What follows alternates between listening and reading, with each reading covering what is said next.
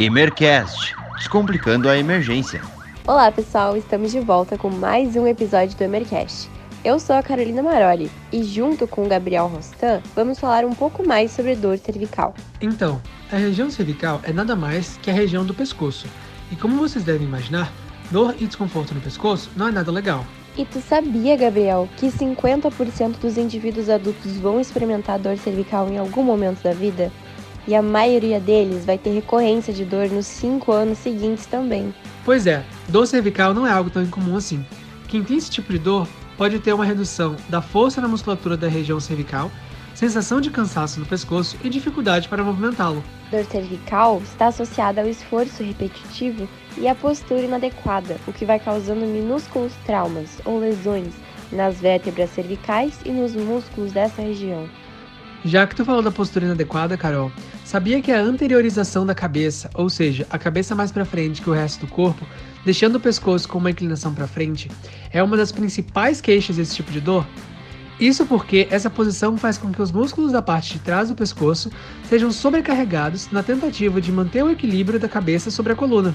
Pois é, e se pararmos para observar ao nosso redor, muitas pessoas apresentam essa postura principalmente quando estão mexendo nos celulares ou computadores, e especialmente nesse período de pandemia, em que passamos grande parte do tempo na frente das telas. Agora que vocês já têm uma ideia do que é dor cervical, gostaríamos de convidar o Dr. Paulo Worm e a doutora enfermeira Eliane Rabin para conversar um pouco com a gente sobre a dor cervical e as práticas integrativas para o alívio da dor. Primeiro, vamos ouvir do Dr. Paulo Worm, que é preceptor do Serviço de Neurocirurgia do Hospital São José da Santa Casa de Porto Alegre, preceptor e coordenador da residência em neurocirurgia no Hospital Cristo Redentor e membro titular da Sociedade Brasileira de Neurocirurgia, mestre e doutor em medicina das Ciências Cirúrgicas da URGS. Dr. Worm, nós gostaríamos que o senhor contasse um pouco sobre as causas e os problemas da dor cervical. Olá, desejo que esse áudio os encontre bem. Falaremos hoje sobre as dores da região cervical. Para entendermos as dores do nosso pescoço, é importante que nós saibamos quais componentes existem no nosso pescoço e por que eles muitas vezes refletem-se em dor. Então, a nossa coluna cervical é composta por vértebras, é composta por discos entre estas vértebras que são uma espécie de amortecedor que fazem e permitem que o nosso pescoço se movimente para ambos os lados e mais comumente nós inclinamos o pescoço para frente e para trás e olhamos para cada lado graças a essa, a, essa, a essa capacidade desses discos. E nós temos também os responsáveis por esses movimentos, que são a musculatura e os ligamentos da coluna cervical. Então, qualquer um deles podem causar dores na nossa coluna. É importante que nós saibamos que a nossa coluna envelhece com a nossa idade. Então, se nós não nascemos com um problema da região do pescoço, nós podemos adquiri-los no nosso dia a dia, principalmente relacionado às nossas posturas diárias e que nós tendemos muitas vezes a, a ter posturas viciosas. Um dos fenômenos que está acontecendo na humanidade na atualidade é que cada vez mais as pessoas estão olhando mais para baixo, né? olhando para os seus telefones celulares e inclinando o pescoço para frente, anteriormente. Isso faz com que a nossa postura se arque, o nosso corpo se arque para frente, né? E, e a musculatura da região cervical fique cada vez mais contraturada, segurando a nossa cabeça pendurada anteriormente. Isso certamente vai se refletir no futuro muito próximo, né? com diversas patologias, principalmente relacionadas à dor e talvez necessitando muitas medidas invasivas na, nessa região cervical. Já falamos da musculatura, Vamos falar agora dos discos. Como eu disse anteriormente, faz parte do envelhecimento o enfraquecimento dos discos da coluna. E isso pode se refletir muitas vezes na ruptura desses discos, causando as, as famosas hérnias de disco. Uma coisa importante é que as hérnias de disco não doem no pescoço, elas doem principalmente nos braços. O paciente sente dor no braço, uma dor irradiada no ombro, no meio das escápulas ou mesmo nos braços, com formigamentos né, específicos nos braços. Tá? Então, isso é importante.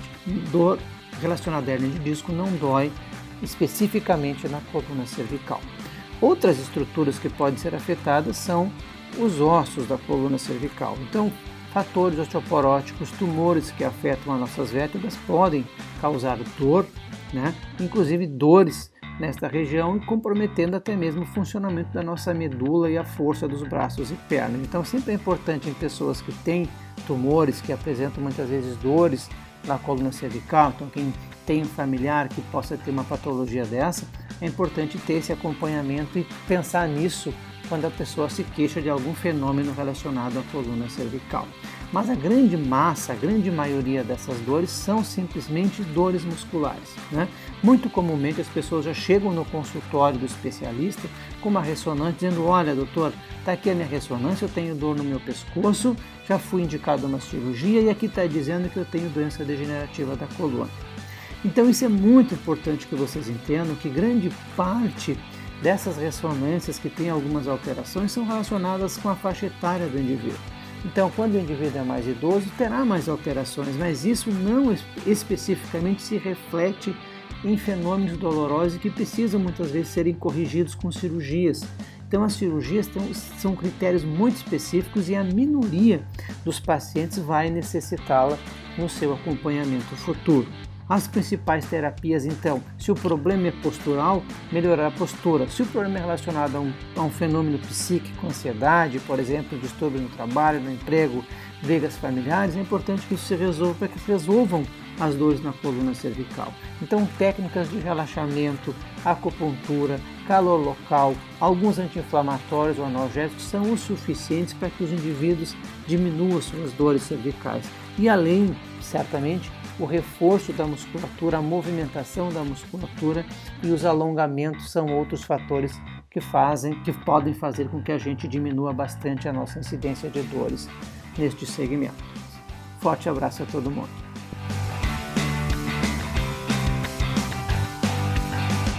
Muito obrigado ao Dr. Paulo Orbe por ter vindo hoje aqui conversar com a gente um pouco sobre a região cervical e tudo aquilo que causa dor cervical. Mas agora, vamos ouvir da enfermeira Rabin, graduada em enfermagem pela Universidade do Vale do Rio dos Sinos, fez mestrado em psiquiatria pelo Programa de Pós-Graduação em Ciências Médicas da URGS e doutorado em Ciências Médicas pelo Programa de Pós-Graduação da URGS.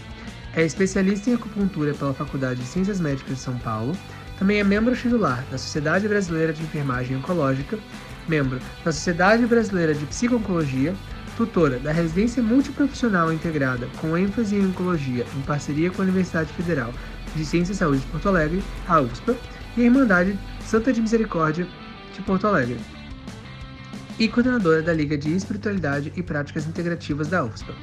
Agora, primeiro Rabin, vamos conversar um pouco. Hoje vamos falar sobre acupuntura e cervicalgia.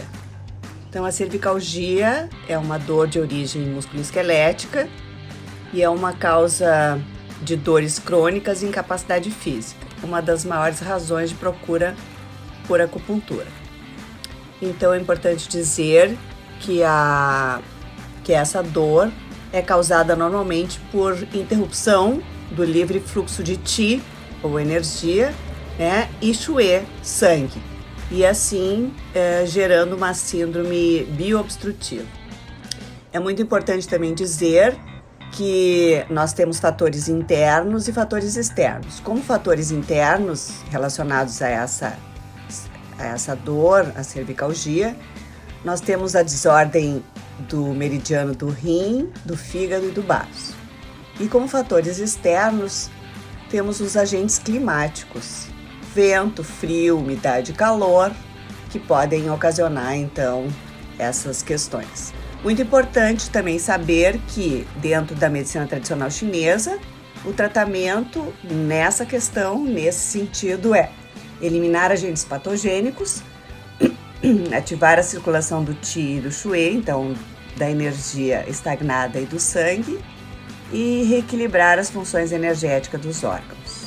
Entre as causas da cervicalgia estão torcicolo, hérnia de disco, traumatismos, neoplasias, osteoartrose, postura inadequada, que é muito frequente hoje nas questões do EAD, onde todos ficamos mu muitas horas uh, na frente do computador.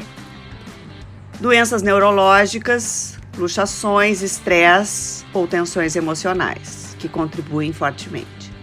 Entre os sinais e sintomas mais comuns, tem-se a dor, espasmos musculares, limitação funcional com diminuição da amplitude do movimento, formigamento para ombros e braços, cefaleia, vertigem, náusea, zumbido e fraqueza muscular.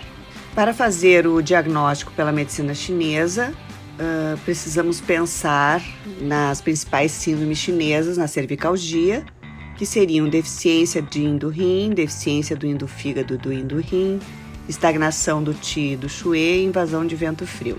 E quais então os canais nós poderíamos combinar para tratar? Então a gente poderia utilizar é, pontos locais e pontos é, sistêmicos.